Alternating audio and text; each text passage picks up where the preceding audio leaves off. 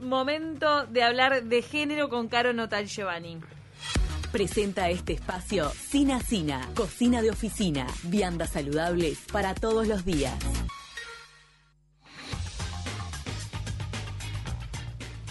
Caro Notal Giovanni con su columna de género y las mujeres encorsetadas. ¿De qué se trata esto? Hola chicas, ¿cómo están? Buen día. Buen día. ¿Todo bien? Muy bien, ¿vos? Bueno, muy bien, todo bien. Bueno, la idea este, de plantear este tema es, bueno, porque estamos en el mes de la mujer, hace unos días fue el Día Internacional de la Mujer, y esta columna se llama Mujeres sin corset, justamente de eso es de lo que vamos a hablar, de mujeres tanto de Uruguay como de otros países, que fueron, bueno, de alguna manera rupturistas en la época en la que vivieron, en, distintas áreas de la vida social, incluso en sus vidas privadas. Y bueno, la idea es un poco recordarlas y conocer sus historias, porque también eh, muchas veces quedan como como en el olvido, ¿no? Este, si uno no se pone a buscar información sobre el tema, es difícil que se entere. Y fueron mujeres que, de alguna manera, ya sea eh, a nivel político, a nivel más público, o, pero también a nivel más eh, de su entorno más cercano, fueron mujeres que de alguna forma abrieron el paso a otras, ¿no? Como que marcaron una ruptura en. Entonces, eh, la idea un poco es, bueno, arrancar con, con una de ellas, que, que no es uruguaya, pero vivió en Montevideo durante toda su infancia y, bueno, durante el resto de su vida hasta su fallecimiento, que es Ana Clara García de Zúñiga. Eh, Ana Clara nació a mediados del siglo XIX, nació en Gualeguaychú, en Entre Ríos, bueno, en el marco de una familia aristocrática, del Río de la Plata, eh, terrateniente, o sea, una familia con mucho prestigio eh, en esa época, y su figura fue popularmente conocida eh, posteriormente, o sea, muchos años después, por el, el, mito, la leyenda del fantasma del Museo Blanes, ¿no? Que se habla mucho del que el fantasma de Ana Clara estaba allí presente en los entornos del Museo Blanes, porque, bueno, la casa que hoy es el Museo Blanes era la casa de veraneo en esa época de la familia García de Zúñiga, ¿no? Y ella supuestamente estaba encerrada ahí y ella terminó encerrada ahí, ahora vamos a ver por qué. Pero bueno, Ana Clara este, justamente nació en Argentina, en, Entre Ríos, siendo niña, su familia se traslada con ella a, Montevideo, a, esa casa de, veraneo, y bueno, como, como muchas niñas y adolescentes de esa época, fue víctima del disciplinamiento mucho más estricto que en la actualidad, por lo menos en Occidente, que existía con respecto a las mujeres, ¿no? O sea, ya por el hecho de haber nacido mujer estaba condenada obviamente a ser eh, esposa, madre o, bueno, dedicarse a, a la cuestión más eclesiástica en, en, de tareas de iglesia, de catequesis y demás. Y eso fue, este, bueno, marcado a fuego por sus padres, sobre todo desde el momento de, de su nacimiento, ¿no? De hecho, sus padres acordaron, cuando ella tenía 10 años, ya tenía acordado su casamiento con quien sería posteriormente su esposo, que era José María Subiría, un aristócrata también del Río de la Plata en ese momento, que era 22 años mayor que ella. Ay, ay, ay. Esto es la aristocracia. ¿Y a qué edad se casa? A los 14 años. Ay, por favor, niña, una niña. La casan, mejor dicho. La sí, casan sí, por Dios. Con José María Subiría. Eh, y bueno, y ella queda, este, bueno, como, como ocurría con este tema del patriarcado tan fuerte, sigue, lo sigue siendo hoy, pero en este momento lo era mucho más, donde, bueno, el padre cede esa posesión de esa hija a el marido, que a través del matrimonio queda como dueño este, y totalmente eh, rector, digamos, de, de la vida, no solo privada de esta mujer, sino también económica, ¿no? O sea, no perdamos de vista que ella pertenecía a una familia muy adinerada, muy prestigiosa, y que evidentemente todos los bienes que a ella le podrían pertenecer por herencia pasan automáticamente a estar bajo la tutela de su esposo, ¿no?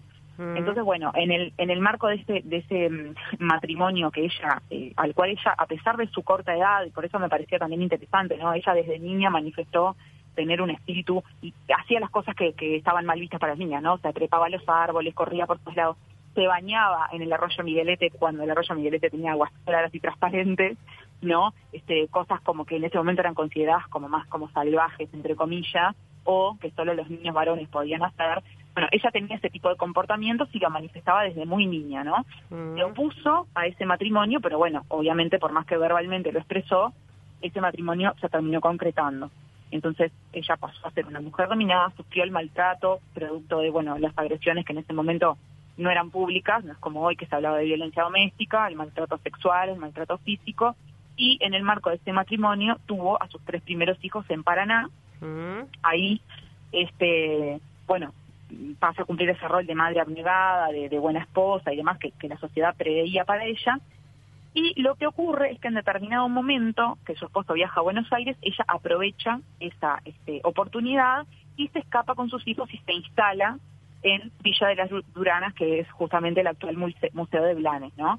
Entonces ella se escapa del marido, se va con sus hijos, después empieza toda una querella judicial donde el marido eh, intenta retener a esos hijos y lo logra legalmente, eh, le quita a los hijos por la vida judicial y bueno, ahí de alguna manera es como un punto de inflexión en la vida de, Ana Clara porque ella este, está lejos de sus hijos, pero a su vez logra el divorcio y logra, bueno, vivir su vida de una manera más libre, que era lo que ella este, sí, o sea, quería. marca un precedente en el hecho del divorcio, lamentablemente pierde a los hijos, porque eso es tremendo, viste, que también... Mm. Con eso con, eso ataban a las mujeres, a, porque es así. Te divorciaste, que los hijos me los quedo yo, entonces claro, la mujer se quedaba. Claro, exactamente. Y ahí ella empieza, bueno, su vida empieza a transcurrir de una manera muy poco ortodoxa para la época, que era, bueno, entre cafés, reuniones sociales, encuentros afectivos con distintos hombres, con los hombres que ella quería en realidad, sin ningún tipo de tapujo.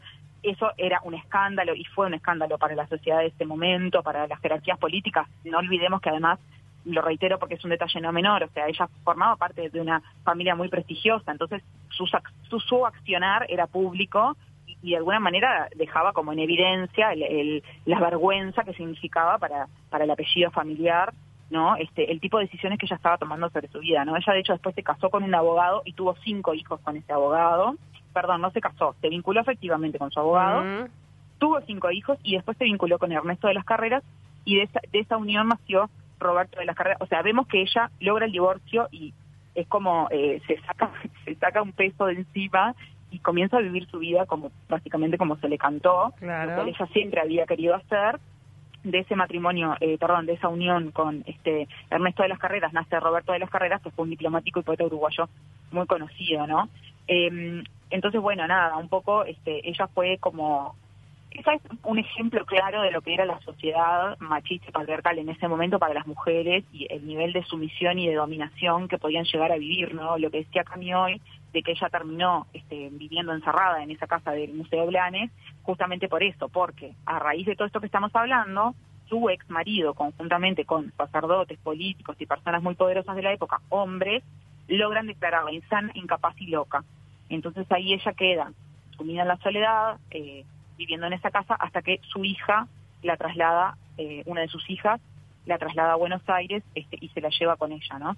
Y, bueno, también obviamente todo esto, este encierro, digamos, provocado por, por parte del entorno de su marido y, digamos, con la complicidad de personas muy poderosas de la época, le permitió acceder a, esa herencia, ¿no? Este, porque al ser declarada incapaz y loca, ella no podía gestionar libremente los bienes económicos, que en ese momento sus hermanos ya habían muerto y ella era la única heredera. Claro, también había por ahí un interés justamente de, quedarse con su fortuna. Sí, sí, de hecho fue lo que pasó, este, justamente. Existe una, una obra de teatro que la tengo pendiente de ver que se llama La Incapaz, que, que narra este momento. Ah, mira. Claro. Ha ganado premios y todo, es un unipersonal, lo, han hecho en el circular, lo tengo muy pendiente. Me suena pila. Y ya hace años que lo vienen haciendo y nunca lo pude ir a ver. Sí, sí, sí, sí. Eh, ahora, ya que estás hablando de obra de teatro, les comento, hay una serie en Netflix que se llama Mary Shelley, que está actualmente, está, la están pasando, yo la vi hace unos días, y eh, que trata de otra mujer, o mejor dicho, la hija de otra mujer que hoy es considerada una referente del feminismo mundial del movimiento feminista en el mundo, pero que en ese momento no lo era así. Estamos hablando de Mary Wollstonecraft, que vivió eh, a finales del siglo XVIII y es conocida también popularmente como la abuela de Frankenstein, justamente porque su hija Mary Shelley fue quien escribió, o sea, la, eh, la obra original de Frankenstein, que después fue este, interpretada en teatro, en cine, este, de un montón de formas y que es, nada, un personaje totalmente conocido y popular en el día de hoy, fue escrito por una mujer, ¿no?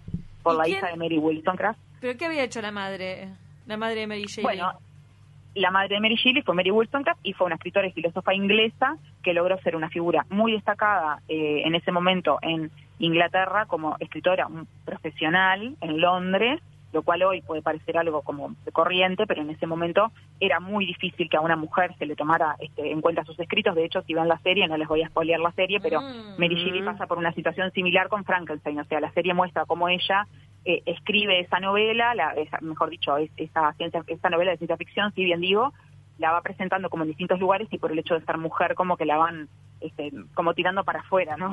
Este, entonces era realmente muy difícil lograr un, lugar de prestigio como escritora. Mary Wollstonecraft lo hace, luego su hija a través de Frankenstein también, y además Mary Wollstonecraft escribe una obra que se llama Vindicación de los Derechos de la Mujer, donde ella lo que plantea es que las mujeres no son inferiores al hombre y que en realidad lo que ocurre es que como tienen coartada la, el acceso a la educación, bueno, tienen menor acceso al conocimiento, pero no porque sean inferiores.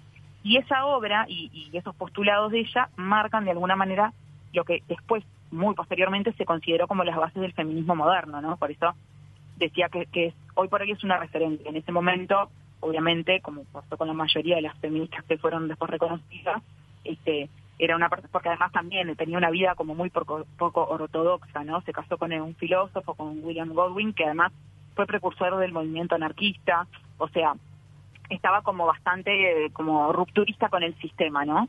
Este, pero esto, bueno, posteriormente y cuando surge lo que se considera mm, formalmente, digamos, el origen más del feminismo, tipo en la ilustración y de ahí para adelante, ahí sí ella empieza a ser reconocida como una de las de las fundadoras del movimiento, ¿no? una de las, de las figuras principales.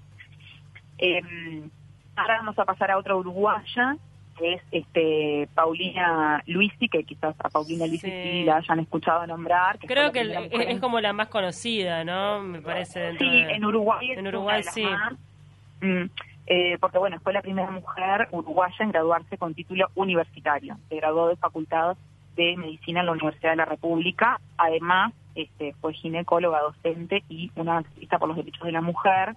Eh, de hecho, en su familia, no solo ella, sino que tres de sus hermanas consiguieron logros importantes para la época, para lo que se permitía a las mujeres en ese momento. Una fue poeta y pedagoga, hubo otra que también fue médica y otra que fue abogada. Eh, Paulina, este, particularmente, bueno, trabajó mucho en lo que es la, la, ¿cómo se dice? La denuncia pública de la trata de mujeres del proxenetismo y de la prostitución y consideraba que, bueno, que esas actividades eran un comercio sobre el cuerpo de la mujer. Esto que hoy nos, nos parece una cosa como media obvia, como que se habla todo el tiempo, bueno, en ese momento en realidad era una cosa totalmente naturalizada, entonces en ese sentido ella también fue pionera de hacer estos planteamientos públicamente, ¿no? Y de hecho planteaba que este, o mejor dicho, abogaba por la eliminación de la reglamentación sobre la prostitución, ¿no? La reglamentación sobre la prostitución, que hoy sigue siendo, de hecho, un debate hasta el día de hoy, que en ese momento indicaba dónde y en qué horarios las mujeres podían ejercer la prostitución y además una obligación de este, presentar como un carnet, como si fuese un carnet de salud este, actualmente, pero un carnet este, respecto a si tenía o no enfermedades venéreas. una mujer muy vinculada con la política, ella era socialista. Sí, ella se vinculó con el Partido Socialista, a partir de ese vínculo empieza como una militancia más a nivel político y de los derechos políticos de las mujeres, y de hecho eh, por ella y por esa vinculación es que se logró el movimiento clave para que en el 1932 se aprobara el derecho al voto de las mujeres en Uruguay.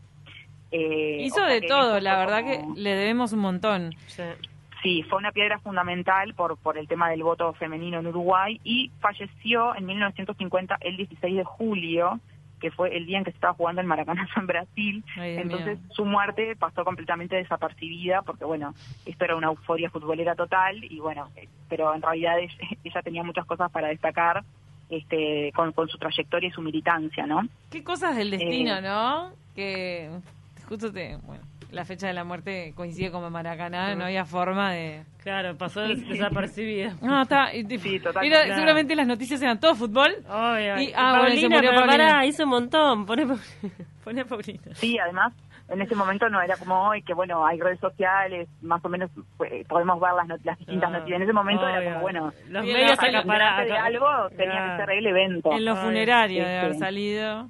Eh, te manda Jimena, expresa en YouTube y también en WhatsApp, dice, adoro la columna de Caro. Jimena Jiménez. Jimena es una genia, está firme siempre. Siempre. un beso. Principal seguidora. Sí, tal cual. Eh, bueno, después eh, tenemos a otra internacional que fue Ada Lovelace, que nació o vivió a principios del siglo XIX. Y esto es interesante también, y me acuerdo que la mencionamos cuando hicimos la columna de sexismo y videojuegos, porque fue la, o sea, la primera persona programadora que hubo fue una mujer y fue ella. Y ahora vamos a explicar por qué. Qué salado. Ella, este, Sí, eh, y más que la informática y el tema de las tecnologías hoy siempre fue un, área muy masculinizada y en realidad la primera programadora que hubo fue mujer, fue Ada Lovelace y ella tenía una fascinación por la ciencia y las matemáticas que, bueno, justamente desafiaba las expectativas de clase y de género para esa época, ¿no? O sea, era algo que para las mujeres no estaba habilitado.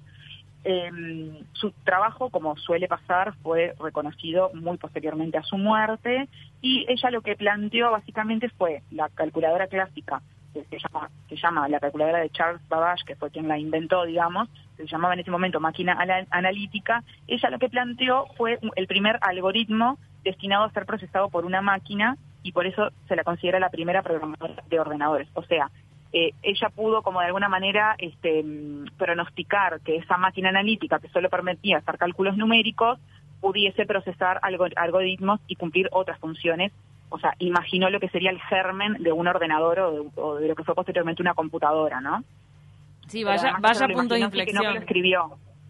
Claro, y marca un punto de inflexión porque escribe todas unas, unas notas al respecto eh, a las cuales tuvo que publicar bajo seudónimo para ocultar que era una mujer. Ah, con un seudónimo masculino.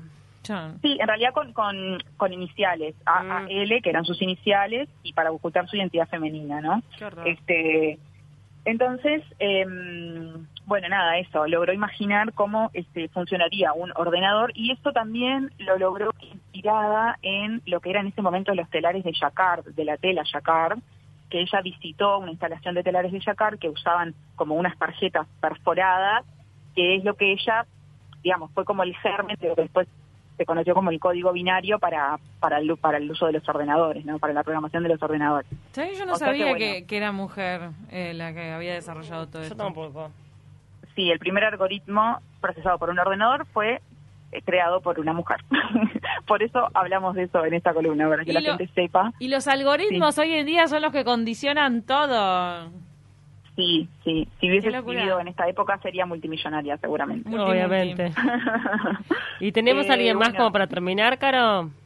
Sí, tenemos una más para terminar, que esta sí es súper conocida, pero la vamos a mencionar. Es Adela Reta, que bueno, en su mm. honor se hizo el auditorio Adela Reta espectacular que tenemos ahí en el centro. Bueno, Adela Reta se graduó en la Facultad de Derecho y se especializó en Derecho Penal, lo cual es para mí un hecho destacable porque el Derecho Penal aún hoy sigue siendo, dentro de la rama del derecho, una rama bastante masculinizada, ¿no? Es como lo que se considera como más prestigioso, digamos, dentro de lo que es toda el área legal.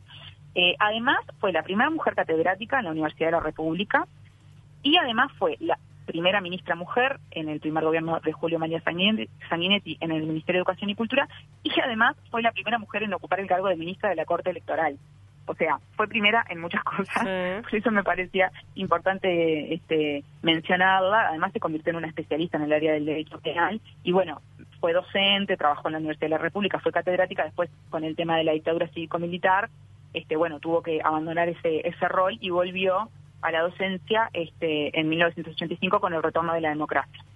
Así que bueno, hay muchísimas mujeres que podemos mencionar, elegimos algunas poquitas, este, pero bueno, no sé si a la audiencia quizás le gustó esta columna, podemos planificar una segunda tanda de mujeres sin corset para dentro de un tiempito y vamos así, como hacemos con las canciones machistas que cada tanto hacemos en la columna, bueno. Está buenísimo porque hay un montón de cosas que todavía no sabemos, por ejemplo, hoy nos enteramos, Cami, yo lo del algoritmo. Sí, yo no sabía. y, y de que Mary Shelley era hija de otra que, de, una mujer que también fue muy importante para la literatura y filosofía, yo no lo sabía. Me dieron ganas de leer Frankenstein, más te, más te digo, con tu columna. Porque el, el libro debe estar muy bueno. Debe estar buena, sí. Muchísimas gracias, Caro Notal Giovanni. Y les recomiendo ver la serie. Eh, no es, eh, perdón, serie no, eh, película. Está en Netflix. ¿Cómo era que se llama? ¿Cómo era? Mary Shelley. Ah, se llama así la película. Mary Shelley. bien, bien, bien. Buena recomendación, me interesa.